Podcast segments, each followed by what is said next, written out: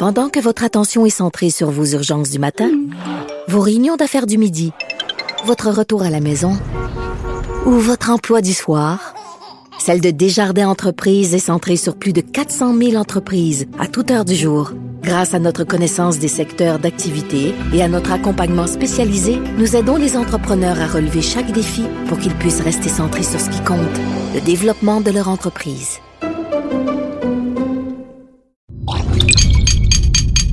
Cube Radio. Tu sais, on passe notre temps à dire euh, publiquement on est pourri en cuisine, puis tout ça, on n'est pas bon, puis tout ça, puis tout ça. Mais ce soir, les enfants, ta fille est là, puis notre fils est là, et euh, je leur ai préparé un souper. Vegan en plus, un souper végétalien. Parce que ma fille est vegan. Oui. Puis on sait jamais quoi y offrir à manger sauf un bol d'eau. Parce que c'est à peu près tout ce qu'elle mange.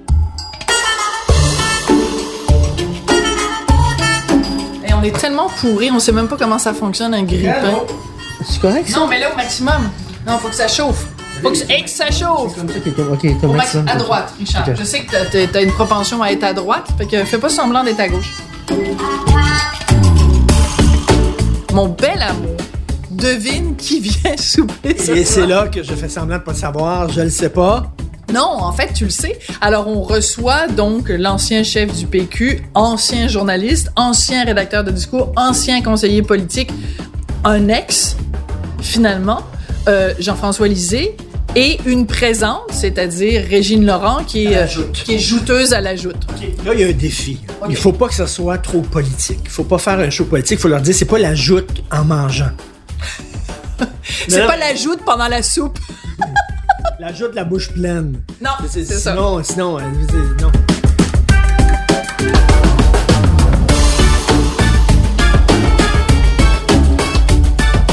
Mais ce qui, ce qui va être le fun, c'est que euh, Jean-François, on le connaît, et euh, il est très baveux. Il est très baveux, puis il va nous en soigner dans les pattes. hein. C'est exactement ça que je pensais. Au cours de la soirée, il va m'en envoyer deux, trois vacheries, là, mais avec le sourire tout le temps, puis avec beaucoup Pas juste à toi, à moi aussi, parce que des fois, que je pense qu'il y a, peut-être une ou deux crottes sur le cœur, euh, Oui. te concernant et me concernant. Ben, Plus toi, parce que t'as écrit plus souvent, évidemment, en politique que J'ai pas moi. vraiment appuyé le PQ lors de la dernière campagne. Et pourtant, je suis souverainiste. Je, je, je, je, je sors du placard. Là. Je pense que Ben, ça, clair. dans, ton- dans son livre, il te sort du placard parce qu'il te nomme comme indépendantiste en disant que finalement, la quadrature du cercle du PQ, ce serait d'arriver à rallier toutes sortes d'indépendantistes de toutes sortes de couleurs et il te nomme là-dedans. Ben, il était trop à gauche pour moi, mais en tout cas, on en parlera. Mais on veut parler de plein d'autres affaires aussi. Je suis très contente de recevoir Régine Laurent parce que on se le cachera pas, des femmes d'opinion au Québec avec du front tout le tour de la tête qui ont peur de personne euh, et qui sont capables de donner des coups et qui sont capables d'en recevoir. Tu sais, j'ai j'ai 10 doigts dans mes deux mains là. Il y a bien des gars qui ont de la misère des fois avec des femmes d'opinion, puis ils les trouvent trop abrasives, etc. Elle Je trouve que c'est une femme avec une opinion, mais elle fait vraiment comme un. C'est- comment dire la, la, la- de la- fer dans un gant de velours. Exactement. Hein? Ouh, un gant de velours. C'est ça. Comment ça fait que t'es à court de mots, toi, Richard Martineau, à court de mots, ça arrive jamais, ça? Ouais, ça, me- ça, ça me stresse un peu, cette rencontre-là. Mais pendant que je prépare le hamburger végétalien, serre-moi donc un verre de vin parce que tu sais c'est comme euh, je sais pas, t'es sobre puis je te reconnais pas. Non. Ah, c'est parfait. OK, c'est bon parce qu'on veut pas que ce soit brûlé. Shit! Ok, j'ai sorti les pains du toaster exactement au bon moment. Je suis Parfait. Extraordinaire en cuisine. Et quand les gens vont écouter ça, on va être déjà déménagé. Mais Ouais. nous, on déménage pendant 3-4 jours, puis on est super stressé à cause du déménagement. Et en plus, on reçoit euh, quand même de la grosse gomme à soir. Fait que.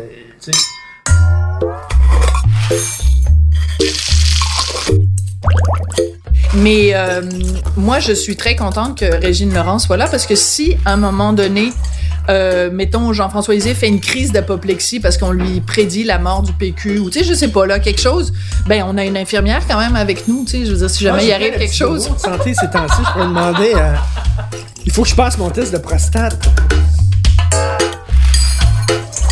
Benoît Dutrisac qui s'est fait faire le, truc euh, colorectal. Oui. Et là, euh, Benoît, il arrête pas, à tous les trois jours, il dit Faut que tu ailles, Richard, faut que tu y ailles, Richard, faut que tu là, il faut, faut que oh, là. Oh, bon, la, réponse au prochain épisode. Les invités viennent d'arriver.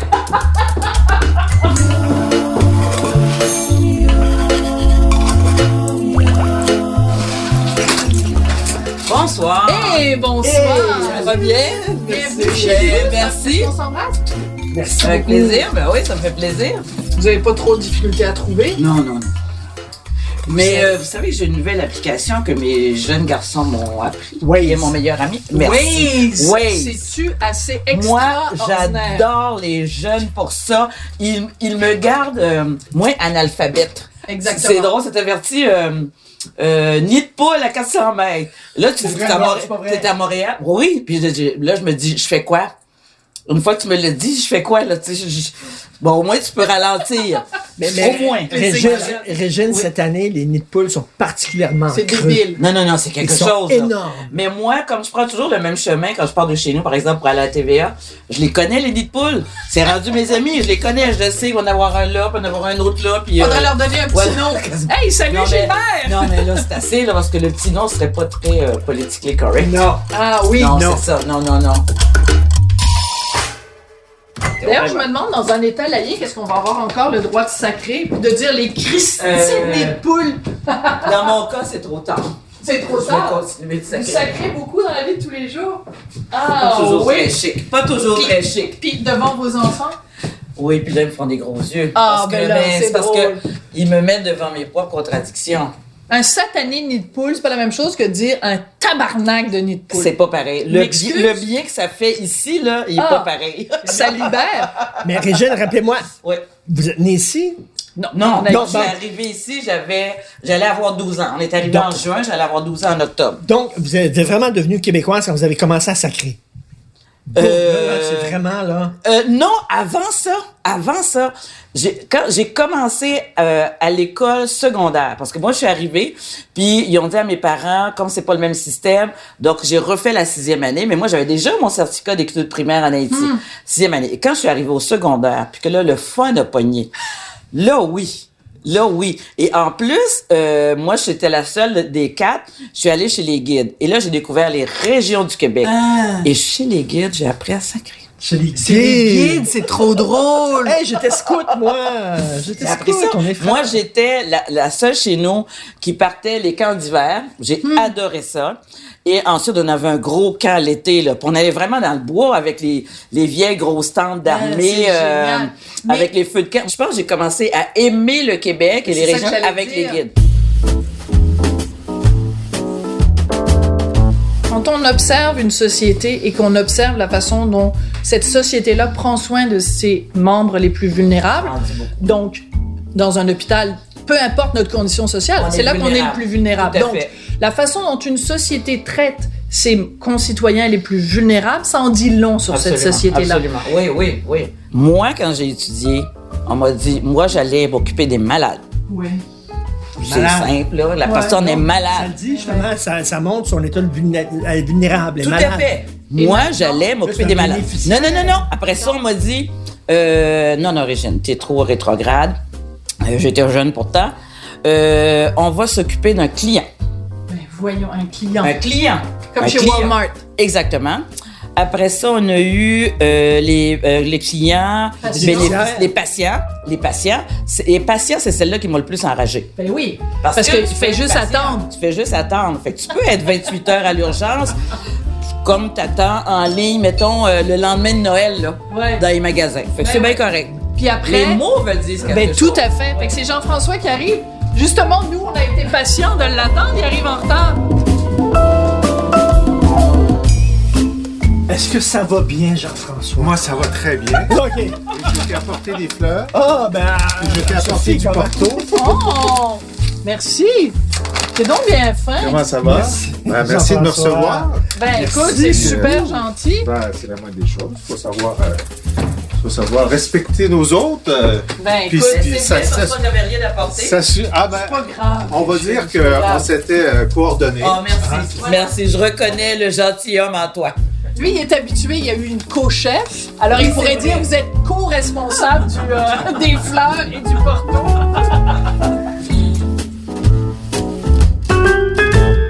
Hmm. Ça va? Vous avez dit, prenez soin de vous. Je vous l'ai dit 100 fois plutôt qu'une. Vous m'avez dit. pas écouté. Pourquoi j'ai. Ben là, soin de moi? ben non, vous avez écrit un livre, tata, c'est même pas le temps de vous reposer, bang, c'était reparti. C'est J'avais ma, pas ça. c'est ma façon de me reposer. C'est sa thérapie, l'écriture. c'est exactement. C'est thérapeutique. Maintenant, je suis beaucoup plus zen après avoir écrit le livre. Vrai? Sachant que tu l'as lu puis que tu l'as aimé. Ouais. Oui, c'est vrai. je l'ai Ouais. aimé. Mais moi, j'ai beaucoup aimé vrai, la dernière phrase. C'est vrai. je Oui. Je vais bien. Ça va bien. Oui. Ouais, Oui. ouais. Ouais, c'est la, mais- la première et la dernière. Alors, ben, allez dans la cuisine. Moi, Oui. je vais chercher un vase. Ok. C'est parce qu'on déménage dans trois jours. Fait que je sais même Non. plus où sont mes Vous vases. arrivez Mais ou vous oui, partez? On, démé- on s'en va. Ça va. Ah! On s'en va, j'arrive. Alors, euh, ben, Jean-François, euh, quand euh, on t'a invité, tu nous as dit, moi, je veux être avec Régine Laurent. Alors, c'est Oui. l'occasion de lui Mon dire Dieu, tout ton ouais, amour. c'est ça. Pourquoi donc? Pourquoi tu Ça m'a stressé depuis ce temps-là. Absolument. Ah oui, ça t'a stressé Oh déjà? mon Dieu, ben J'avais oui. le choix entre toutes les autres personnalités québécoises. J'ai pensé qu'on se limitait euh, au Québec. Bon. Barack Obama. euh, était Il était pas libre ce euh, soir-là. soir-là. Ouais, ouais. Puis j'ai dit, ben, moi, euh, Régine Laurent, parce que euh, je l'aime bien depuis longtemps. Elle a fait une contribution ben ouais. considérable à, euh, à nos débats sur la santé, à la condition de vie des infirmières. Puis là, je peux vous donner un scoop. J'ai vraiment essayé de la convaincre de se présenter pour nous. On est vraiment surpris. Oui, oui. Mais tu sais que tous les partis l'ont fait. ça. Oui, mais- T'étais mais pas tout seul. Mais, Hein? mais euh, si j'avais décidé d'aller en politique, puis euh, je vous l'avais dit, là, ce serait, ce serait avec le PQ. Mais d'ailleurs, ma question- fait? Pourquoi vous l'avez pas fait? Euh, parce que j'étais épuisée. Je venais Ah, oui. de, de, de quitter euh, pour ma retraite et j'étais vraiment, vraiment épuisée à terre. J'avais la conviction que si je prenais pas du temps pour moi, j'allais tomber malade. Moi, je Fait suis que- convaincu non, que non, sur l'axe qui relie la politique et les médias, vous allez vous croiser. C'est-à-dire que, Régine, vous allez peut-être faire le saut en politique et toi, Jean-François, on va te voir dans une émission comme la joute. En train de devenir commentateur. Est-ce que ça se que vous allez vous croiser sur l'axe? Ben, moi, j'espère cas, moi, je que, pas là. j'espère mais- que Régine en politique, pour moi, ce serait une très bonne chose. Ouais. Moi, elle ajoute moins bien. Pourquoi? Not so much. Not so much. Pourquoi? Ben, euh, Bernard Landry, euh, en toute bonne foi, et Dieu est son âme, euh, allait donner des entrevues euh, à LCN ou ailleurs, et parfois contredisait, sur un point mineur peut-être, ce que faisait l'aile parlementaire du Parti québécois. Ben, à Québec, on en entendait parler pendant trois jours, parce que euh, le, Parti libéral nous le mettait dans, ouais, dans la face, ouais, puis, sais, ça nuit. Alors moi, je ne veux pas nuire, ouais, je veux aider. Et c'est Ouais. tout en ton honneur parce que tu dis ouais. que ma carrière personnelle euh, pèse moins dans la balance que euh, la, la cause que je Ma loyauté à ma cause, à mon équipe, à mon parti. On va trinquer. Oui. Santé, À au plaisir. Merci belle pour l'invitation. rencontre. Merci. Plaisir Très heureuse euh, d'être avec Jean-François. Vous, vous connaissez bien? Oui, et, et on se connaît antérieurement. Parce que, je sais pas s'il se souvient, mais il y a un congrès qu'on qu'on organisait. Il faisait partie des conférenciers euh, de notre congrès. Ça avait été un très bon succès parce que, qu'est-ce que vous voulez, c'est un bon orateur, on, peut pas y enlever, tu sais. Il a le sens de la formule et du punch, et c'est pour ça qu'il serait bon commentateur. Ben oui.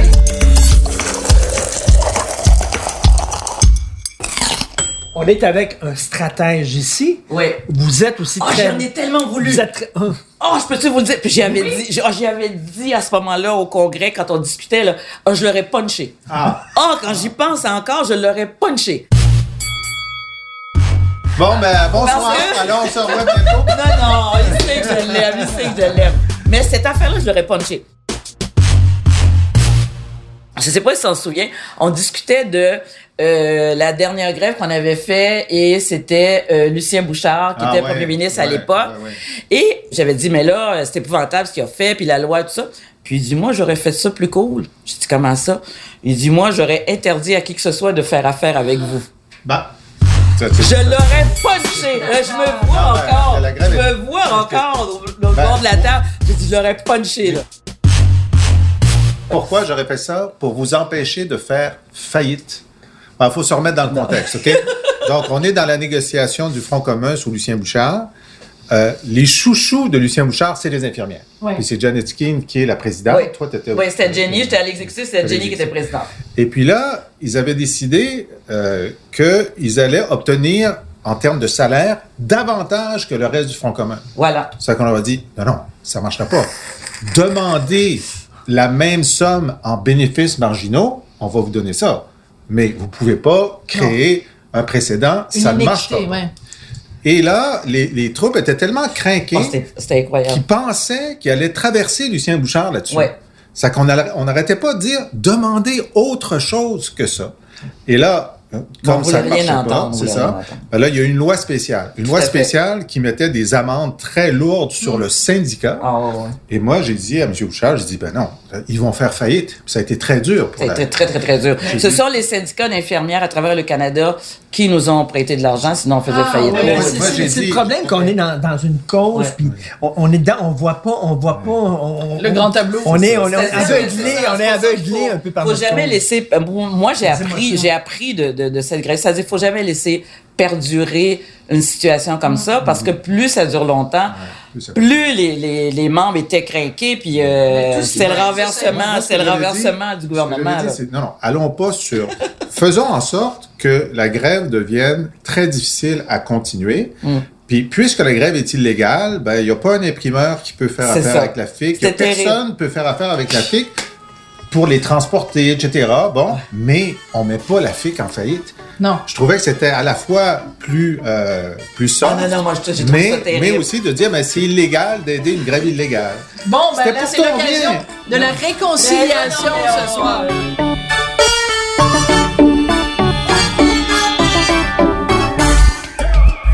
On n'est pas très bon en cuisine, Richard et moi, donc on fait venir de la nourriture. Des fois, c'est des sushis, des fois, c'est des pâtes. Fait que là, on a fait, on a lancé un station dans les airs. Donc ce soir, ce sont des pâtes. Alors, euh, ben, j'espère que, que vous aimez les pastas. Absolument. Et le vin est un choix de? Patrick Désy de euh, Méchant Raisin. Donc, le blanc, on boit du Bramito della Sala, un antinori. Et dans le rouge, on boit un Brancaia Duemile Quindici 2015 de Toscane. Bah,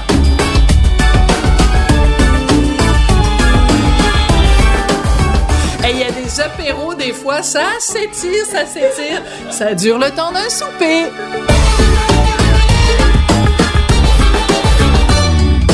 Avant que tu arrives, Jean-François, on parlait avec Régine et Régine nous disait que un petit peu que quand elle a, elle a senti qu'elle était devenue québécoise, c'est quand elle a commencé à sacrer. Ah oui. Et là, moi, je me rappelle, j'ai beaucoup d'admiration pour ton érudition, ton éloquence, les qualités d'orateur, ton, ton amour de la langue française. Mais le jour où tu as fait une déclaration comme politicien en disant on a un esti de beau programme, il parlait Ah, comme tu m'as déçu. Il parlait comme déçu. Catherine. Il parlait comme Catherine Dorion. Ah, je je m'en souviens pas de celle-là. C'était quelle année? pas de ça? Ben, Non. Il y a un an ou deux? Ben, c'était Ah, le jour du lancement de ma campagne Voilà. au leadership. Et, et la Ah. phrase exacte, c'était? On ne sera pas un bon gouvernement, on va être un hostie de bon gouvernement. Et cette journée-là, tu m'as déçu, Jean-François, puis je te dis ça, je veux pas te mettre sur la sellette. Moi, j'aimais ça. Moi, j'aimais ça. Ben moi, j'aimais pas ça parce que je trouvais que c'était comme si euh, Bernard Landry se prenait pour Michel Chartrand. Tu comprends? Pour parler comme tout le monde, t'as pas besoin de dire hostie. Fait que pourquoi t'as dit hostie cette journée-là? Ben, c'est, écoute, c'est, Bon, d'abord, c'est vrai que je sac très peu, même en privé. C'est vrai? Quand ça arrive, euh, c'est, il y a hostie puis il y a tabarnak qui vont sortir, mais comme trois fois par année, là. Trois fois par année. Il faut vraiment. Les années bissextiles. Ou les 29 février. Mais, euh, et c'est sûr que, moi, je trouve que quelqu'un qui sac pas souvent, quand il sac, c'est sérieux. Puis là, le monde s'en rend compte. ok? Puis je Ça pense que saisit. L'utilisation du sacre euh, dans euh, l'univers euh, lexical québécois, ça doit exister. Il faut pas en abuser, mais ça fait partie de nos outils de communication. Alors, quel était mon problème? C'est toujours, on essaie de résoudre des problèmes. Mon problème, c'était que, comme j'avais l'audace de dire, je vais devenir chef du Parti québécois en proposant pas de référendum dans un premier mandat, on Ouais. va le réussir en deux mandats, les gens disaient, c'est impossible. Jamais tu seras chef du Parti québécois si tu n'as pas de référendum dans le premier mandat. Ben, j'ai dit, on va voir, on va voir, on verra, OK? Puis là, ils vont t'accuser de ramener le bon gouvernement. Ouais. Et le bon gouvernement, c'est bizarre, mais dans notre société, l'idée d'avoir juste un bon gouvernement, ça suffit pas. Non. Mhm, Ça qu'il fallait que je dise que ce serait plus qu'un bon gouvernement. Puis j'avoue que j'ai jonglé avec ça pendant les dernières 48 heures. Je dis, comment est-ce que je vais dire que ce ne sera pas un bon gouvernement Ça va être ordinaire? plus. Ouais. Et je n'ai pas trouvé de bonne façon de le dire. Et je me suis retrouvé dans la mêlée de presse. Et ça m'est venu. Ça m'est venu. Sur je le coup. Je, ben, je m'étais dit, je pourrais dire un hostie de bon gouvernement, mais je dirais pas ça. Parce que Sophie sera pas contente. bon, mais justement parce que c'est pas mon langage, mais au moment de le dire, le mot m'est venu. C'est le seul qui faisait la job. Et je l'ai dit. Et on s'en est, on s'en est souvent parlé, Sophie et moi, ben, souvent à quelques reprises. Et la théorie de Sophie, là, je parle pour elle. Hmm. Je fais mon Et macho, elle est là, on parle va pour voir. elle. euh, C'est correct? Je parle pour elle, mais elle, elle dit, euh, euh, Jean-François avait cette, cette, étiquette de coller d'intellectuel et tout ça. Il voulait rejoindre le bon peuple. Donc, il a, il a sorti un gros sac en disant, je suis capable de parler comme vous. Bon, écoute. Mais moi, c'est quoi notre c'est- problème? On fera une C'est quoi notre problème avec les intellectuels? Ben, Moi, je- quelqu'un comme Jean-François Lisée, je, je suis en admiration. Ben oui. C'est quelque chose. C'est quoi notre problème avec les intellectuels? On veut juste avoir des, euh, des moyens puis des, des crétins? Mathieu non, Bocoté, moi, je là, veux Mathieu avoir Bocoté, des gens qui disent, ah, il parle trop, euh, c'est trop compliqué ce qu'il dit. Ben, Ben, voyons moi, je veux quelqu'un qui va me pousser, me tirer vers le haut, Mais qui c'est- va m'obliger à aller plus, plus loin. Mais vous avez Pas me posé maintenir dans ma la très bonne question. Voyons. La très bonne question, Régine, parce que dans plein d'autres pays, quand les gens occupent des postes importants, quand les gens accèdent à des postes importants, on les admire justement pour Oui. les qualités qui les ont amenés là, c'est-à-dire entre autres une qualité de réflexion. Oui. Euh, ce sont des gens qui sont capables de s'exprimer, puis- le bon choix des mots, parce qu'on s'en parlait avant Oui. que tu arrives, Jean-François, les mots sont importants. Mais au Québec, on a l'impression que si tu utilises des mots de plus que trois syllabes, t'es un snob, Ben, tu, tu, tu chies sur le québécois moyen, t'es euh, t'es un péteux de brou. Mais et ça tout vient d'où? Mais je trouve ça... Non, ben, on est né pour un petit pain. Est-ce que ça faisait partie de la stratégie? Ben, je vais parler sur- au sur bon peuple. Oui, ben, sur le fond des choses, c'est- il y a, il y a une- il y a une tension entre l'électorat et l'élite. Mais l'électorat a choisi régulièrement des gens dont on pourrait dire qu'ils sont plus intellectuels. Alors, de Jean Lesage, Robert Bourassa, il a été élu parce qu'il était économiste. C'était la seule raison. Il était assez peu connu, mais c'est un économiste, puis il voulait un économiste. Lucien Bouchard, c'était Jacques Parizeau, Sénèque. Lucien Bouchard citait Sénèque, euh, Philippe Couillard hein, était quelqu'un d'intelligent, un neurochirurgien Tout à fait. qui s'exprimait très bien. Donc, ça n'a pas empêché un certain nombre de gens qui étaient de ce profil-là d'être élus, malgré cette tension. OK? Bon. Cela dit, oui, je savais que une partie de mon problème de relation avec l'électorat, c'était que j'avais été Mm. défini comme intellectuel, snob, euh, prétentieux, etc en disant le mot hostie qui était, je veux dire, je, je l'ai dit là parce que c'était le seul disponible puis il faisait la job, mais ça avait, ça avait l'effet euh, collatéral positif, effectivement, de dire au premier jour de sa campagne, il sacre. Et là, ce que, ce que, ça s'invente pas, là.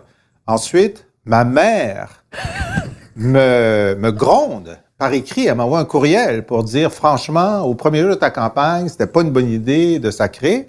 Là, je le dis à un journaliste, là, il pense que c'est organisé. J'ai dit, non, voyons non, non, donc, regarde, j'ai le courriel. Et là, arrive cette histoire-là. Bon, euh, Jean-François dit, a une mère. Elle habite Thetford Ah Mines. ouais. Ça, c'est déjà bien parce que les gens, il y a du monde qui pense que j'arrive de Paris. Il se fait, euh, il se fait engueuler par sa mère.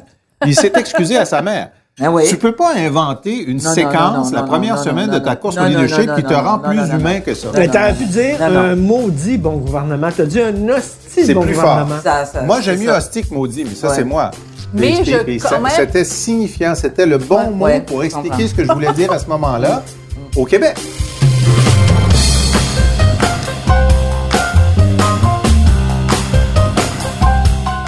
Quand vous voyez le prix à payer Ouais. de faire la politique, c'est un prix à payer. Ouais. Et moi, j'ai énormément de respect pour les gens parce que c'est un prix à payer familial, Ah, c'est un prix à payer. Non, amoureux, c'est un Ouais. prix bon. Ah, ouais, c'est très dur, Ouais. là.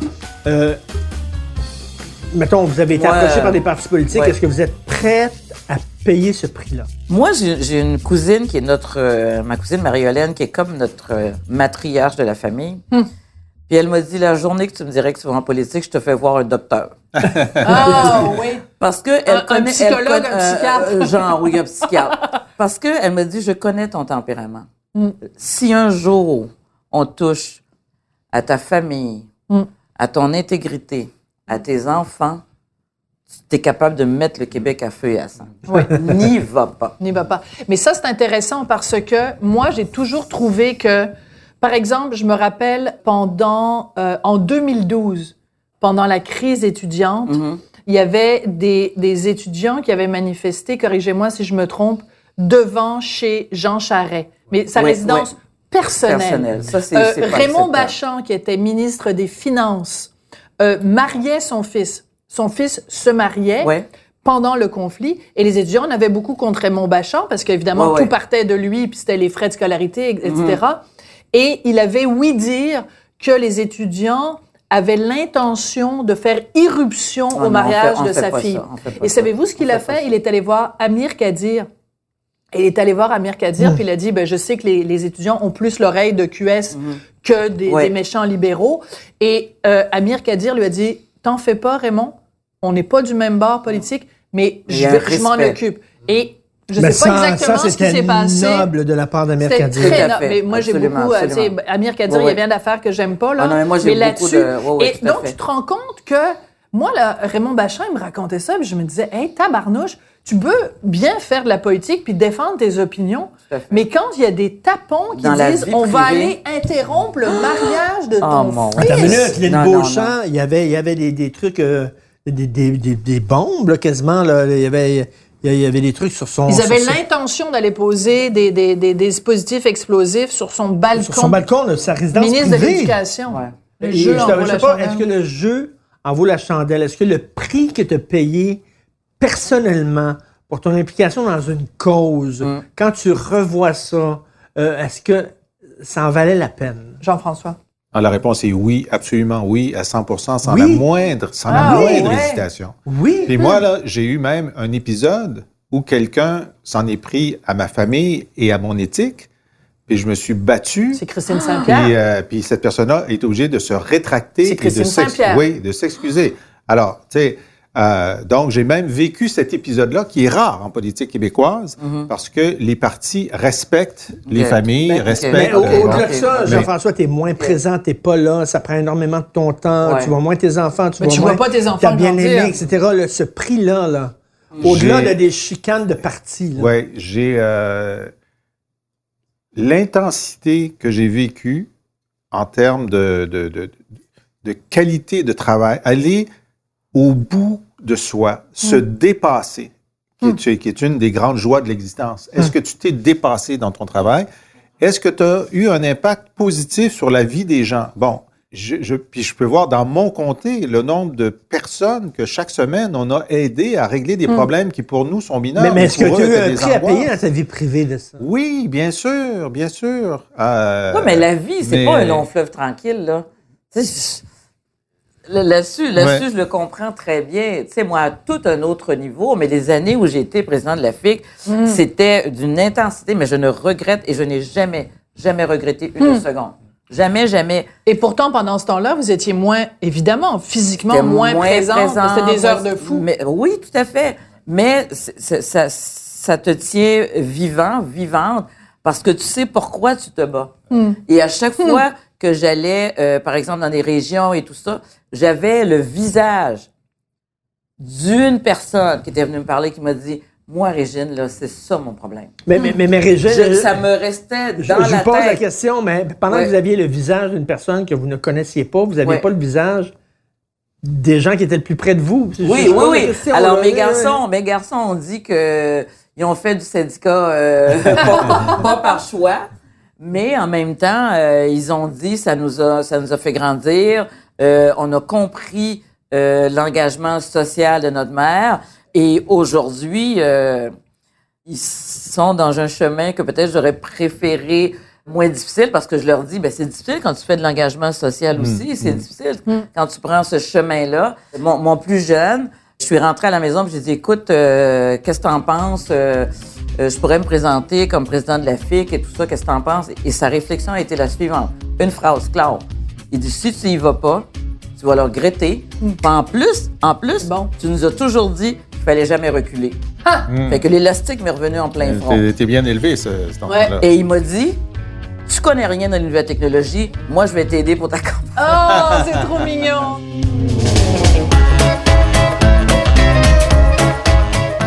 Il y a un moment, j'étais ministre de la métropole et des relations internationales. On avait la garde partagée Oh. et je réussissais, parce qu'on l'a calculé pour le médiateur, à les avoir 37% du temps. Sais, bon, alors, ça voulait 37. dire... oh pas oui. 36, pas C'est ça, Non, 37. non, on a calculé proche, là, parce qu'il y avait des conséquences financières. Puis je m'organisais, puis je disais, écoutez, moi, le dimanche, je suis avec mes enfants, je les amenais à des événements. Euh, des fois, je trouvais ça le fun, parce que quand tu es ministre, tu es invité à toutes sortes de places où tu peux pas normalement aller. Euh, puis, euh, ben, c'est ça. Moi, je partais le, le- le mardi matin à Québec. Donc, le lundi soir, j'étais avec, avec mes enfants. Je revenais le vendredi. On faisait un week-end sur deux parce que j'avais la volonté absolue de maximiser mon temps avec mes enfants. Mais, Puis, mais- puis, puis Mais- mon, mon- mon équipe le savait. Puis euh, personne ne pouvait dire que je travaillais pas assez pour, euh, pour l'État. Ouais. C'était clair que je travaillais énormément. Ouais.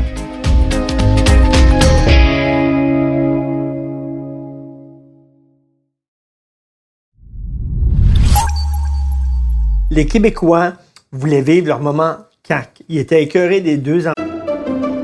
Pendant que votre attention est centrée sur cette voix qui vous parle ici, ou encore là, tout près ici, très loin là-bas, Celle de Desjardins Entreprises est centrée sur plus de 400 000 entreprises partout autour de vous. Depuis plus de 120 ans, nos équipes dédiées accompagnent les entrepreneurs d'ici à chaque étape pour qu'ils puissent rester centrés sur ce qui compte, la croissance de leur entreprise.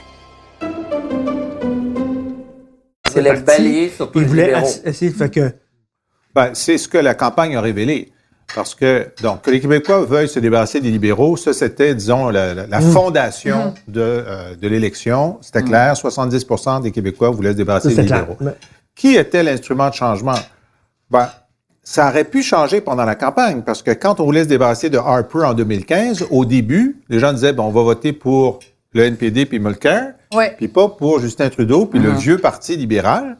Puis dans le milieu de la campagne, Mulcair a déçu, Trudeau a surpris positivement, puis les Québécois, comme les Ontariens, ont changé de cheval dans le milieu de la campagne pour se débarrasser d'Harper. Alors ça, c'était notre, notre espoir, qu'à un moment, dans le milieu de la campagne, les gens se disent, ouais, on avait pensé que c'était la CAQ, mais finalement, ils Je pensais être le Justin Trudeau du Québec. euh, en ce sens-là, en ce sens-là. Alors euh, que ben, la CAQ, finalement, leurs politiques sont pas si fortes que ça. Il est pas capable de répondre à des questions. Toutes choses qu'on pensait qui arriveraient parce qu'on savait, qu'on le connaissait. Et ce que je révèle dans le livre, parce que je donne euh, nos, nos sondages quotidiens internes, c'est que personnellement, je suis parti 24 points derrière François Legault. Et après le premier débat, non seulement je l'ai rejoint, mais je l'ai dépassé. Ce que Trudeau avait fait avec Mulcair. Mais les intentions de vote du Parti québécois n'ont pas bougé. n'ont pas bougé. Voilà. Alors donc, Voilà. c'était pas moi. Il y avait quelque chose d'autre. Puis comme tu dis, n'importe quel chef du PQ aurait eu le même problème. Il y avait un genre de sabot de Denver Mais je pense que sur les gens voulaient pas prendre de chance. Ben, Ils voulaient pas prendre de chance, ils voulaient être sûrs. à la fin, De- à, de- à la, de à la battre toute les fin, libéraux. à la toute fin, il y a un sondage qui les mettait presque nez à nez à 48 heures du vote. Puis ça, ça, ça a donné un Voilà. coup supplémentaire pour la CAQ. Mais au moment où le croisement des courbes se fait, c'est à ce moment-là qu'il aurait pu changer de cheval. Ils n'ont pas changé de cheval parce qu'il y a quelque chose qui leur dit, peu importe l'estime qu'on a pour le PQ, son chef, leurs idées, etc., le programme en santé, en environnement, on veut pas aller là. Et c'est ça le but du livre. Qui veut la peau du Parti québécois? Il y a une réticence à voter PQ en soi parce que les gens, une partie des gens ne veulent pas se retrouver avec la douleur qu'ils ont ressentie au moment de l'échec référendaire. Puis moi, je me suis dit, bon, c'est ça, là, on a, on a C'est-à-dire, on isolé. veut pas, on veut pas s'associer à des losers. On veut pas, on veut pas repérer. On losers. veut pas rouvrir cette plaie-là. Donc, ça veut dire, même s'il n'y avait pas un référendum dans un premier mandat, ça n'a pas été suffisant. C'est ça. C'était pas suffisant. Mais c'est quand même particulier comme peuple qu'on se soit dit non deux fois. Ouais. Moi, là, honnêtement, Non, non, là- mais respecte, le- je m'excuse, mais respecte la démocratie, c'est ça qui Ouais, est ça. respecte, mais oui, mais on, mais je on le respecte, quand même. mais je l'analyse. L'un n'empêche pas l'autre, Richard. A le droit d'avoir de la La, paix. la démocratie s'est exprimée en 80, s'est exprimée une deuxième fois en 95. J'ai le droit de dire quelle tristesse que comme Ben, quelle peuple- tristesse pour toi parce que c'est souverainiste, mais de l'autre côté, c'est pas une tristesse Mais pendant. non, Non, mais mais c'est faut parce pas que oublier je que la regarde- dernière fois, le Canada est venu nous dire combien il nous aimait Oui. quand même. Là. Et euh, ça a Quand changé, même, ça a-tu quand changé? Oui, puis tout d'un coup, maintenant, ça là- a-tu changé, hein? Maintenant, c'est du Québec bashing à pleine page Est-ce que, dans ça les leur journaux tente, est-ce, que, est-ce que ça leur tente de venir au Québec puis de nous frencher? Je suis pas sûr qu'aujourd'hui, ils prendraient des autobus pour venir faire Hein? ça. Pas sûr du Je tout. vais vous raconter une anecdote. Mais à Pas de l'époque, l'Alberta, en tout cas. Ils on a, viendraient pas cru, de l'Alberta. on a cru, ils sont venus nous dire qu'ils nous aimaient. Non, mais moi, je, je, je, je croyais pas. C'était tellement. C'était dernière minute. C'était Vraiment. la 25e heure. là. Vraiment, Richard Martineau. Il nous découvrait tellement- soudainement. Tellement sceptique. Eh, J'étais au coin de euh, J'étais au coin de Peel et Sainte-Catherine. où J'étais là, là, dans, dans le. le, le, Le là. le C'était tellement Bon, Richard. Martineau est contre l'amour. Bon, C'est ben, euh, t'as le droit, mais euh, Non, mais il faut, faut, faut- faut- savoir recevoir l'amour. il faut que je chante que ça soit authentique. Si, si on m'aime pour mon portefeuille, ma renommée ou n'importe quoi, j'ai ça. Moi, je t'aime quand- pour aucun des deux. Non. Je t'aime pour qui tu es. Ouais. Je t'aime pour euh, ton sens de l'humour. Merci. Ben là, dans ce temps-là, tu pourrais aimer Jean-François. Il a un excellent sens de Non, on va pas là. Ben là, on va pas là. Non, on ne veut pas en discuter ce soir. Quelle est son anecdote? Oui. Alors, sur la question de on a perdu le référendum, est-ce que c'est juste les souverainistes qui l'ont perdu ou est-ce que c'est le Québec qui l'a perdu? Alors, à quelques, ben, immédiatement après, là, en 96-97, euh, Lucien Bouchard avait, dont j'étais le conseiller, avait cette capacité d'être très rassembleur parce qu'il était proche des gens euh, qui avaient fait le oui, donc les syndicats, etc., c'était ses amis, mais aussi, c'était un conservateur très proche des milieux d'affaires. Oui. Et là, il y a un soir euh, un groupe de gens d'affaires, dont plusieurs sont très, très identifiés au Parti libéral, qui, euh, qui se réunissent pour lui dire que s'il s'engage à pas tenir de référendum, Mhm. ils vont appeler à voter pour lui, ils vont lâcher les libéraux. Ah, Parce qu'il ouais. aime lui, il aime ses Quel politiques jeu. économiques, etc. Wow. Et puis Comme là- un chantage affectif. Wow. En tout cas, ils disent ce qu'ils pensent, puis ensuite, c'est à Bouchard de décider. Wow. Euh, Et puis, euh, et puis là, il y en a un que je nommerai pas, mais qui était officiellement au Parti libéral Ouais. et qui dit, Monsieur Bouchard, de toute façon, avec vous autres, les péquistes, on perd tout le temps les référendums. Puis là, j'ai entendu, il a dit, perd- on perd on tout le temps. Mais toi, tu es dans le camp du non, mais tu considères que tu On as perd. perdu. On perd tout le temps. Oh, Ah. Et c'est- je trouvais ça très intéressant parce que ça voulait dire Ah. qu'une partie des gens qui ont voté non considèrent quand Ils même que c'est une défaite. Hmm. Hein? Je comprends, je comprends. Ouais, ouais. Mais c'est vrai que c'est douloureux. C'était euh, des défaites douloureuses. Non, mais même les gens qui ont voté non, ils voulaient quand même que la menace souverainiste soit assez forte pour faire peur au Canada. C'est-à-dire le couteau sur la gorge, on voulait pas serrer le couteau. On voulait garder le couteau sur la gorge. Tu sais, c'est- je, pense que ça, il y a des gens qui, qui, qui veulent pas la séparation, mais qui veulent que la menace Ouais. reste là. Ouais. Et, et- Mais là, on est en train de Mais- revivre un petit peu de façon soft. Ben oui. Ouais. Euh, justement, là, En on a un moment. gouvernement. Écoutez, il n'y a rien que fait François Legault qui n'est pas fait par un autre premier ministre provincial régulièrement, défendre l'Alberta, défendre Terre-Neuve, on l'a vu souvent. Donc, il le fait, mais c'est considéré par le Canada anglais comme une agression. Et là, Oui. on, se, on mange ensemble Mhm, mhm. la veille du dépôt du projet de loi sur la laïcité Ah oui, moi j'étais qui va déclencher une réaction de rejet du Québec Oh, clair. euh, qu'on n'aura pas vu depuis la charte et ensuite euh, la loi 101. Mhm. Ouais. Et vous allez voir, là, je vous fais cette prédiction enregistrée là. Ouais. Il y aura dans les jours qui viennent, au Canada anglais, une pression pour que le gouvernement fédéral désavoue la loi. Il y a un vieux pouvoir de désaveu qui est tombé en désuétude dans la Constitution canadienne qui fait que le Canada peut dire d'une loi provinciale qu'elle ne s'applique pas. Euh, elle n'a pas été utilisée depuis un siècle. Euh, Ça serait Pierre- le bout du bout. Pierre Trudeau avait été appelé à l'utiliser contre la loi 101.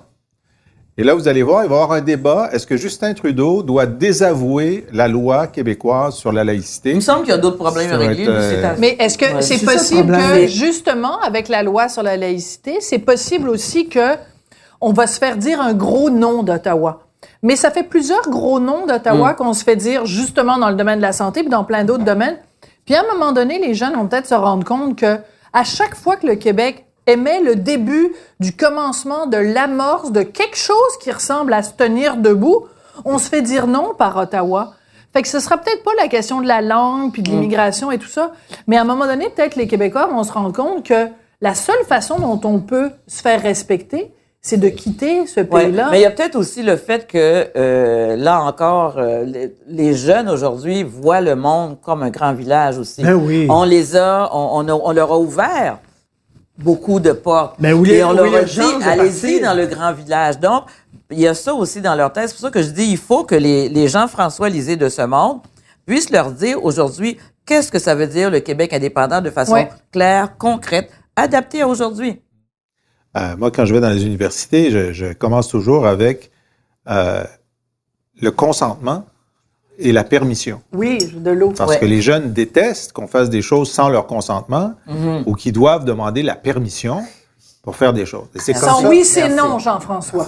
Alors, donc, j'explique comment ben, le Québec doit demander la permission Oui. pour faire un certain nombre de choses Ah, c'est bien. et qu'on n'a bon. jamais vraiment consenti à euh, notre présence dans le Canada. Puis là, Ben, je retourne dans 82. l'histoire. Ah, j'aime ça. Ok, Puis, euh, puis même avant, approche, même je ouais. raconte, je raconte, puis ça, je veux dire, il y a personne qui sort de la salle, je raconte l'élection fédérale de 1867, qui a été l'élection référendaire sur notre entrée dans le Canada, et que ça a été la plus grande fraude de l'histoire des élections, Mm. même selon les critères de l'époque. Puis je le raconte dans le détail, les gens n'en reviennent pas. Il n'y a jamais un moment où les Québécois ont consenti à être à l'intérieur du Canada. Ça, c'est la première chose. Puis à la Constitution de 82 qui s'applique, euh, je dis, bon, ben, il y a des fédéralistes dans la salle. Euh, C'était quoi le résultat du référendum pour la Constitution en 82? Mais il n'y en a pas eu. Mais là, mais là les plus jeunes, Voyons. les plus jeunes peuvent pas penser qu'on a adopté une, une constitution sans référendum. C'est antidémocratique. Puis là, dire oui, c'était quoi? Quel est le résultat? Ok. Est-ce que quelqu'un se souvient du résultat? Il n'y a pas eu de référendum. On n'a pas été consulté. On n'a pas été Non. consentant. Bon. Et là, j'admets, oui, oui, j'admets que j'ai perdu mon plus gros argument. À l'époque, je disais, il y a une majorité au Québec pour légaliser le pot, mais l'Alberta ne nous laisse pas faire.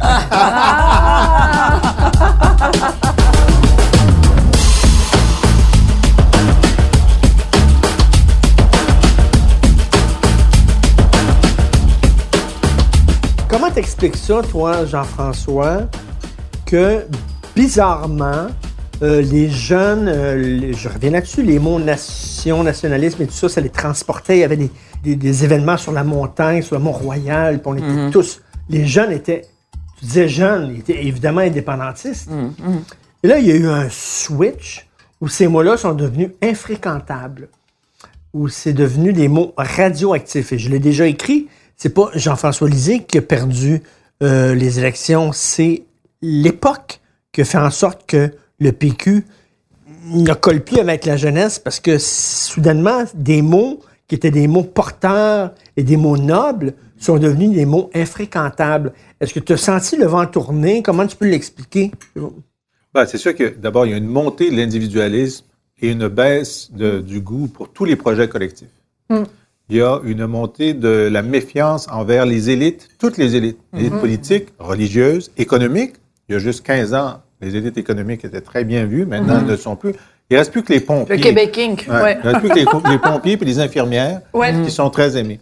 Alors donc, ça rend tout projet collectif plus difficile à vendre, à rassembler. Bon, ce qui ne veut pas dire qu'il ne faut pas essayer. hein, mais bon. Mais il faut dire que la jeunesse québécoise se mobilise pour des grandes causes qui ne sont pas individuelles. Euh, Le fait qu'il y a eu 150 000 personnes dans les rues pour l'environnement, puis on dit que c'est une des, un des plus grands Tout rassemblements qu'il y a eu en Ouais. Occident, ben, moi, ça me met de bonne humeur. Tu sais, ils sont pas juste sur euh, leurs jeux vidéo, ils sont sortis pour l'environnement. C'est une cause qui les dépasse. Ouais. Euh, le printemps érable, on peut dire qu'il n'aurait pas été, dû boire de la sangria, bon, etc. Je comprends tout ça, Richard. Ouais, mais Très drôle.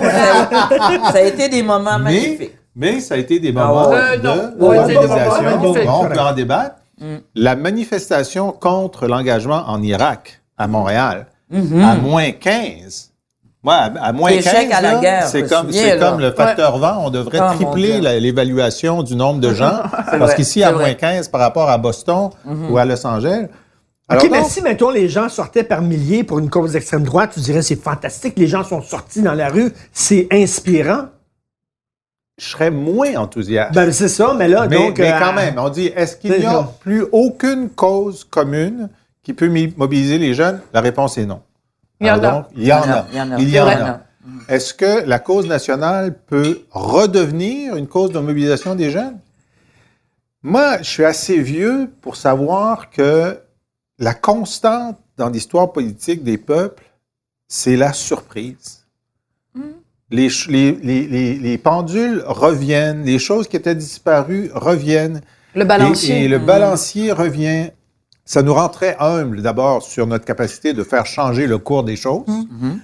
Mais ça nous dit, écoutez, c'est pas fini. Il n'y a rien de fini. Ça se peut qu'on soupe ensemble encore dans cinq ans puis qu'il y ait une montée forte du nationalisme chez les jeunes. Une chose que j'ai dite le soir de, de- de la défaite, j'ai dit, il faut quand même admettre que avec ces jeunes qui ont voté PQ, mais surtout Québec solidaire, ils ont entendu parler d'indépendance. Et même si l'indépendance n'est pas au cœur du programme de Québec solidaire, ils le normalisent auprès des jeunes. C'est pas, si tu es un jeune qui vote QS, l'indépendance, c'est pas ringard parce que QS C'est vrai. se Ça fait dit partie de leur indépendant. ouais. Alors, c'est pas. Je, je dis ça de façon lucide. Je pense que QS, je l'explique dans mon livre, a fait en sorte qu'un scénario vraisemblable, si on avait fait le pacte que je proposais en 2017, c'est qu'aujourd'hui, on serait ensemble au pouvoir et on aurait le gouvernement le plus écologiste OK. en Amérique du Nord. Jean-François, tu t'es fait Mais- fourrer par QS.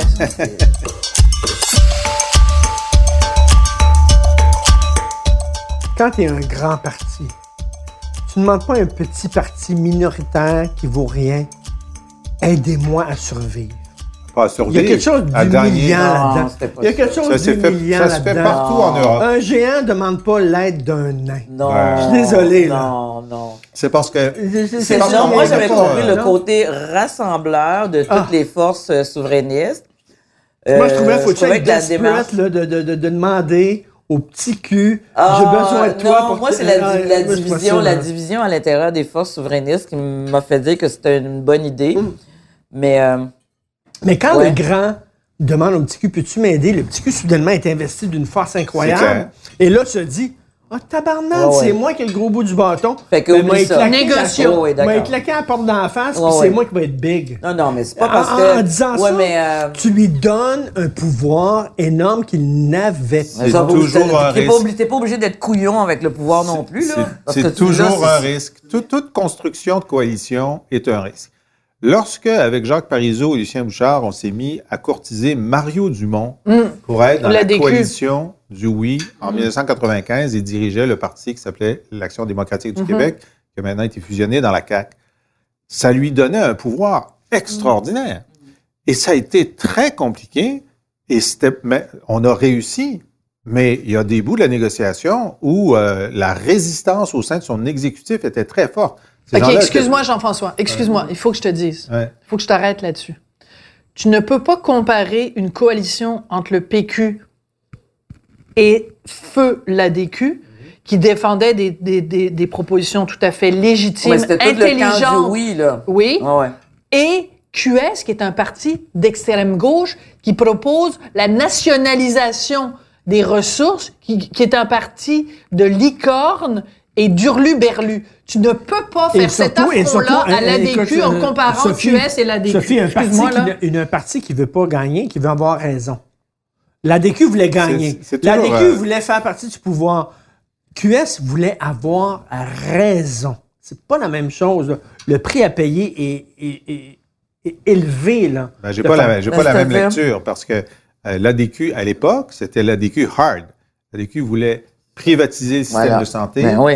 privatiser le système d'éducation, avoir le système de voucher, etc. Ah ouais. Et ils, étaient, ils allaient très loin. Là. Il y avait Ben, des choses tout avec lesquelles on n'était absolument pas d'accord. C'est comme les Mais- QS de droite. Mais oui, mais c'était pas ça la question. C'est la droite-droite, La- puis la- QS, c'est la go-gauche. La, la question, c'était, au-delà de nos divergences profondes et réelles, y a-t-il un bien commun plus important sur lequel on va travailler temporairement et ensuite, on reprendra nos batailles. La réponse était oui avec la DQ, et à mon avis, la réponse était oui avec QS. QS et, ce que, et ce que, et ce que j'explique bien dans le livre, c'est que nous avions des interlocuteurs Oui. qui, Qui se vous sont... disait oui. Et non seulement ils disaient oui, Mais ils crédibles. se battaient.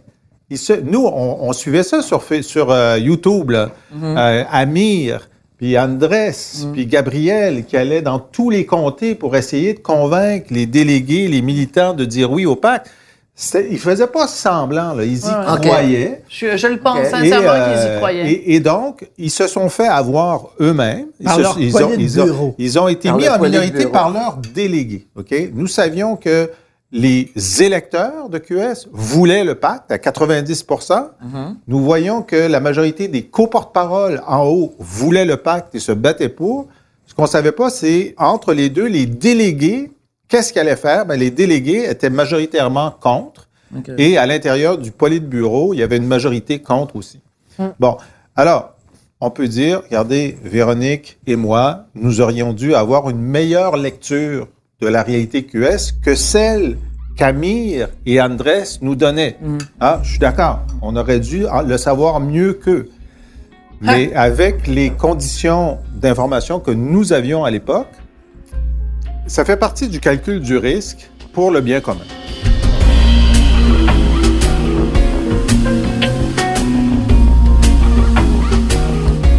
Je pense que ce qui m'a aussi dérangé, je peux comprendre que les délégués aient, aient dit non. Mais j'aurais aimé que Québec solidaire ait l'honnêteté de, de dire toute la vraie affaire. On- moi, je respecte les, les, les façons de faire que se donnent les organisations, mais je souhaite la rigueur aussi.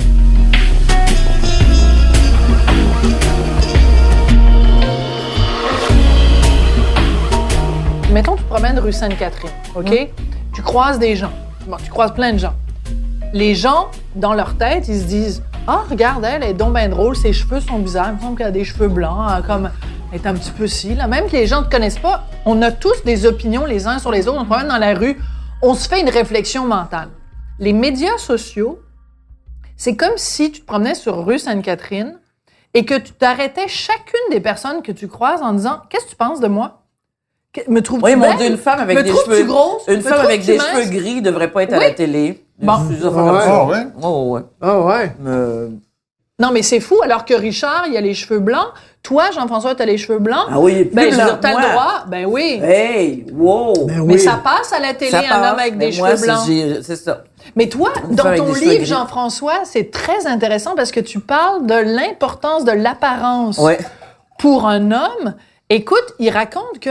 Ben, les- quand il les- s'est teint les cheveux. Ben, ben, c'est qu'en fait, même, tu as mis de, de l'auto-bronzant.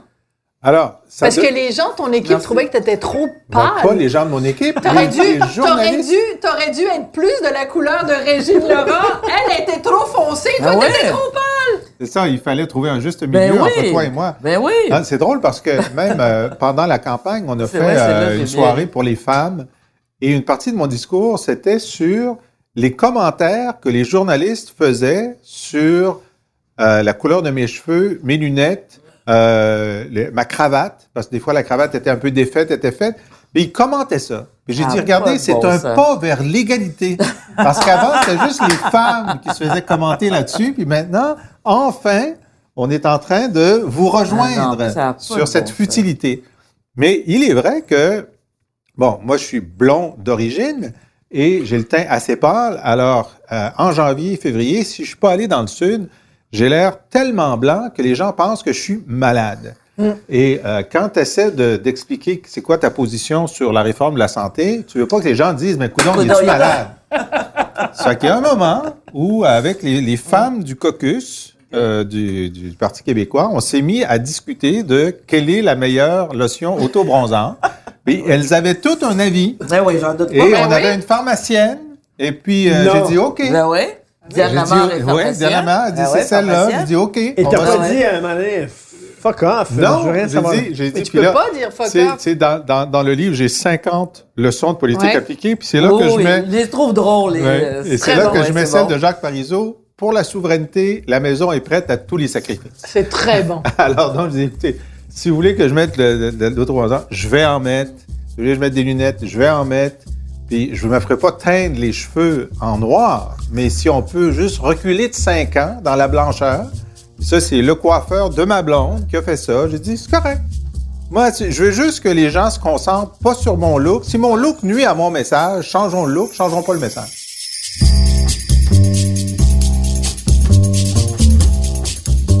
T'as- la couenne dure, puis t'es euh, t'es- capable d'en fort. prendre, puis t'es faite fort, mais reste que quand même, Christian, à un moment donné, t'as dû euh, angoisser un peu. Là, Ben, T'as dû- écoute, c'est lourd à porter. Pendant là, que ça même, se passe, puis je le raconte dans le livre, tu sais, Oui. à un moment donné, Patrice Roy, que j'aime beaucoup, euh, que je connais depuis très longtemps, fait Tu des connaissais son entrevues. père?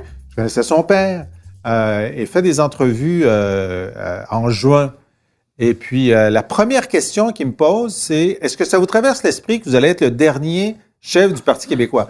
D'abord, hein? non, je me dis, c'est- absurde. C'est une question qui est absurde. Ouais, C'est ouais. Même si ça allait très mal, Ouais. même s'il y avait zéro député, il va y avoir un autre chef après moi. Je dis, c'est. Mais là je, là, je vois que c'est la première question d'une entrevue qui va être très vue, parce que ça va être sur tout le réseau de Radio-Canada. Ils font une grosse promotion. Je dis, waouh, tu sais, ça commence l'entrevue là, très raide. C'est là, vrai, tu sais. c'est vrai. Puis là, je, là, je- là, je suis obligé de ramer pour remonter Ouais, ça. ouais. Mais, sais, quand la question vient, tu sais, j'ai comme deux personnalités. J'ai une personnalité en arrière de la tête qui dit c'est dégueulasse. Ouais. Puis j'ai la personnalité Qui qui, dit, parle, qui dit il faut que je passe à travers ça, puis que Ouais. je le fasse, tu sais, je, je, je, je, je pense aux téléspectateurs, Ouais. puis dire ben non, tu sais, c'est pas ça qui va se passer, puis etc. Et alors, ben là, j'ai vu toutes les autres entrevues qui ont, les autres, les trois autres chefs ont eu des questions très faciles, comme comment ça va, Madame Massé? Puis euh, c'était la question pour Madame Massé, c'est comment ça va? Puis la question Ah oui, pour parce la- qu'elle vient de se casser ben la oui, jambe. ben oui. Puis la question Ah, pour, euh, pour Philippe. Couillard, dont, dont les, les sondages de Philippe Ah. Couillard montraient qu'il conduisait son parti à une défaite historique. La question, ça a été quelque chose comme comment vous préparez-vous pour la campagne? Puis le meneur, François Legault, puis d'habitude, on est plus dur avec le meneur dans les médias. ouais. C'était, ben, est-ce que vous êtes comme un sportif, là, puis vous jouez fessier en attendant la victoire? Ah. Tu sais, je dis, tu regardes les quatre questions, je dis, il y a un problème avec la mienne, tu sais. Je dis, je suis pas paranoïaque, là. Jean-François, quand tu étais Wow. de l'autre bord, quand tu étais journaliste, Wow. je suis sûre qu'une chose qui te, que tu détestais, c'était les gens, que ce soit des politiciens, des hommes d'affaires ou peu importe, qui disaient c'est la faute aux médias. Ouais. Je suis sûre que ça te puait au nez quand Ouais. tu étais à l'actualité, quand tu étais toute ta carrière de journaliste, tu devais détester ça. Puis là, aujourd'hui, parce qu'il y a eu cette défaite-là du PQ, une, une partie de ton livre, pas tout ton livre évidemment, mais une partie de ton livre, c'est c'est la faute aux médias. Donc, c'est un petit peu, je trouve que c'est un petit peu facile. Quand tu étais journaliste, serait- t'haïssais bah, ça, puis là, maintenant que tu es de l'autre bord, tu dis, ah, c'est la faute aux vu médias. un peu plus nuancé quand même. Oui, tout est plus Non, mais nuancé. pas tout ton livre est pas juste lorsque mais- j'étais, euh, lorsque j'étais journaliste, j'étais très critique de certains comportements des médias. Et d'ailleurs, une fois, j'ai eu un scoop, puis quand je l'ai eu, j'ai dit jamais plus je ne ferai ça. Je vais vous le raconter. C'était, euh, il y a un monsieur, un économiste qui s'appelait André Reynaud, qui était euh, député du Parti libéral. Euh, je ne sais pas s'il avait eu le temps d'être ministre, mais en tout cas, il y a un jour où euh, il décide de se retirer. Puis il y a deux journées très importantes en politique, la journée où tu entres, la journée Mm. où tu sors. Mm. Alors, j'avais appris que ça se pouvait qu'il annonce son départ. Alors, je l'appelle pour dire, est-ce que c'est vrai que vous allez annoncer votre départ demain? Alors, il refuse de confirmer ou d'infirmer. Ce qui veut dire, pour un journaliste, ben, il refuse de d'infirmer, donc c'est vrai. Mhm. Et donc, je sors la nouvelle. Et euh, le soir, il y avait un caucus libéral. Il est obligé de confirmer. Donc, il a confirmé aux journalistes avant de l'annoncer aux députés. Oh, il l'avait dit au, euh, dit au chef. Puis le lendemain, j'ai scrappé sa sortie. OK? Ouais. Puis là, le lendemain, je regardais ça, je dis, mais à quoi ça a servi que je lui scrape sa sortie? Ben, c'est- c'est- c'est- c'était c'est- le premier. Ben, c'est ça. Je suis le premier journaliste à l'avoir dit. non, mais c'est ça en- la game. Ben, c'est la game. J'ai dit, en quoi est-ce que ça sert le, le- le- bien le public, le bien commun, Ouais. d'avoir ça, ça allait arriver de toute façon demain.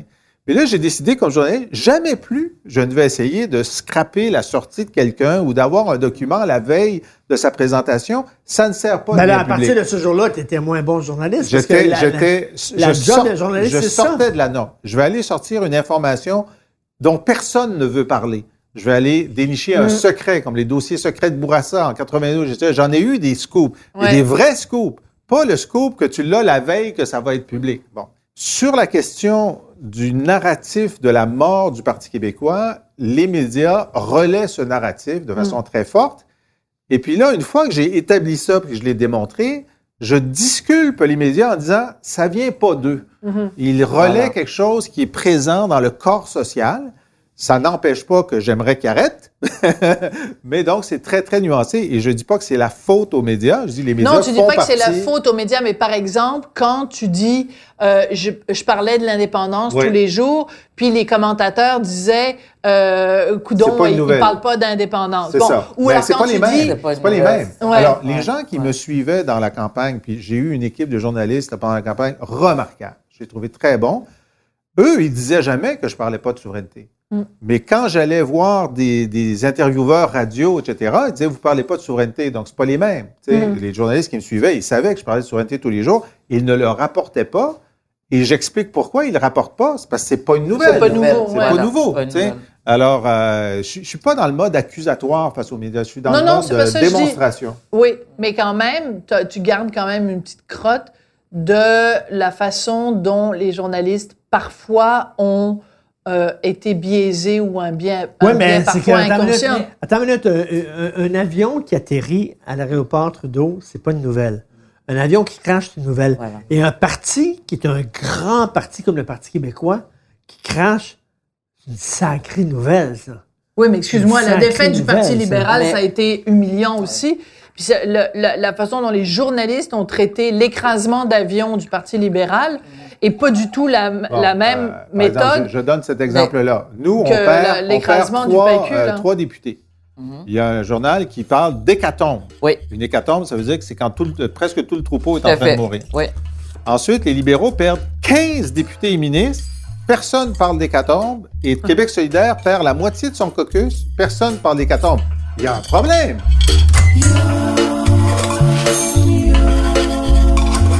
Ça, c'est le gâteau, là. Oui, un gâteau aux carottes, Gâteau aux carottes. avec des morceaux d'ananas préparés par un restaurant italien euh, qui euh, s'appelle Villa Armando. Mais c'est très drôle parce que c'est c'est une Québécoise qui est mariée avec un Italien et euh, elle a décidé de faire le dessert selon sa vieille recette familiale québécoise. Donc, tu as un Carottes. restaurant italien avec un, un gâteau aux carottes, une recette des, des, des, des, des ancêtres québécois. C'est un petit peu le, le symbole aussi de Super bon. le, le métissage, euh, le métissage québécois.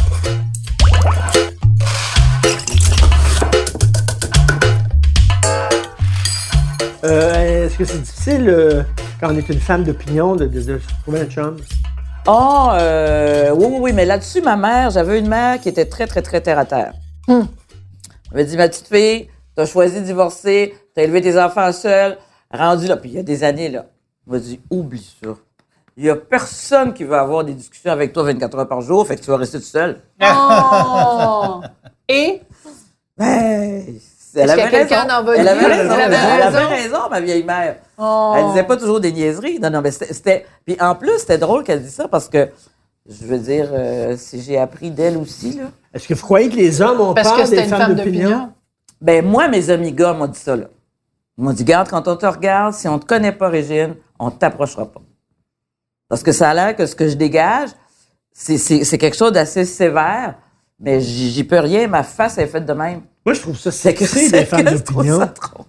Ça Je sexy, Ah des non, mais c'est ça. moi. Moi, j'ai toujours Non, non, eu, euh, euh, même quand j'étais adolescent, ma chanson, c'était Hard-Headed Woman. J'ai toujours cherché des femmes fortes. toujours. Alors ici, on va insérer au Seigneur. montage ça, voilà. une section Voilà. de Hard. Non, mais peut-être tu peux nous la chanter. Le Cat Stevens. Looking for a hard-headed woman, headed woman. Ça va être tout. Ah, bon.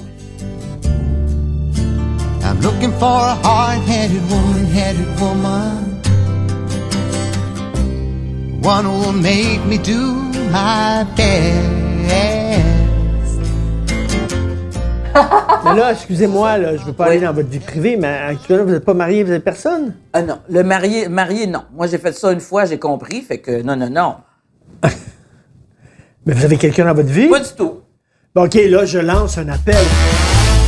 Non, non, non. lance un appel. Un 800, trouver un chum à Une Régine Laurent. femme Mon ami Jean-François, magnifique, sauve-moi, brillante, sauve-moi, une femme sauve-moi. magnifique, Sauve-moi brillante. de l'humiliation, sauve-moi. Ben Ben, non, c'est pas Non, on va lancer un au contraire. concours sur Cube Radio. Sauve-moi de Et on va l'humiliation. avoir un jury, puis on va Ah oui. rencontrer des candidats. Ah, puis, euh, Seigneur. Ben ouais, Terrible. voyons Absolument. donc. Ah, Je Régine suis bien trop Académie. orgueilleuse, je meurs là. Je suis bien trop orgueilleuse. Ben, on vous souhaite en tout cas qu'un jour, un gars voit la lumière et découvre la femme extraordinaire que vous êtes. On sait jamais.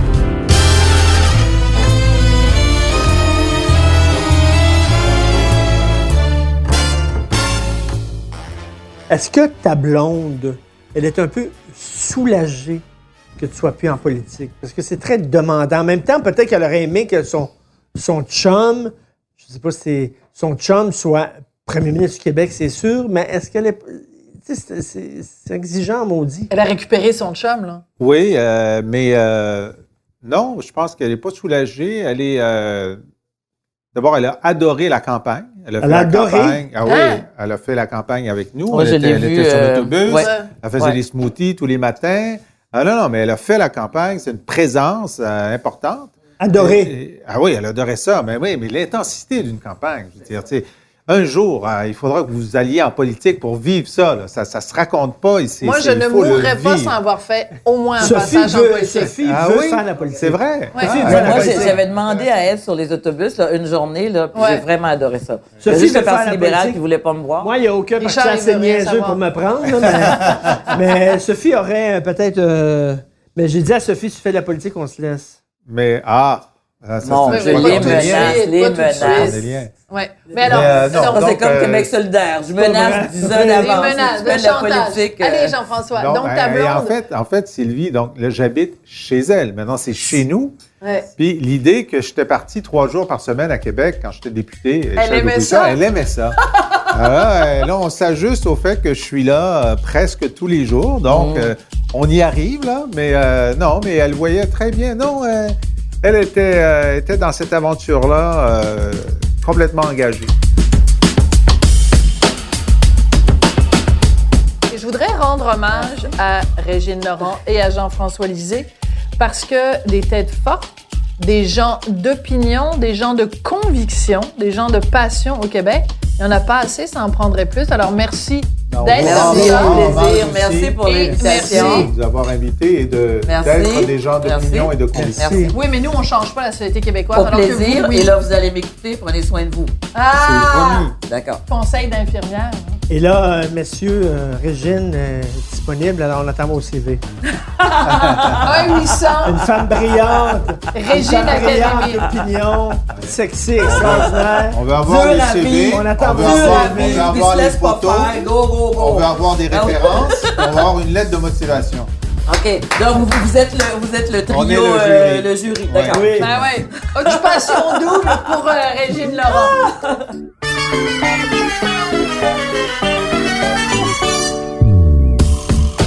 Vous avez écouté le balado Devine qui vient souper avec Richard Martineau et Sophie Durocher. Prise de son, Bastien Gagnon La France. À la recherche, Hugo Veilleux. Au montage, Philippe Seguin.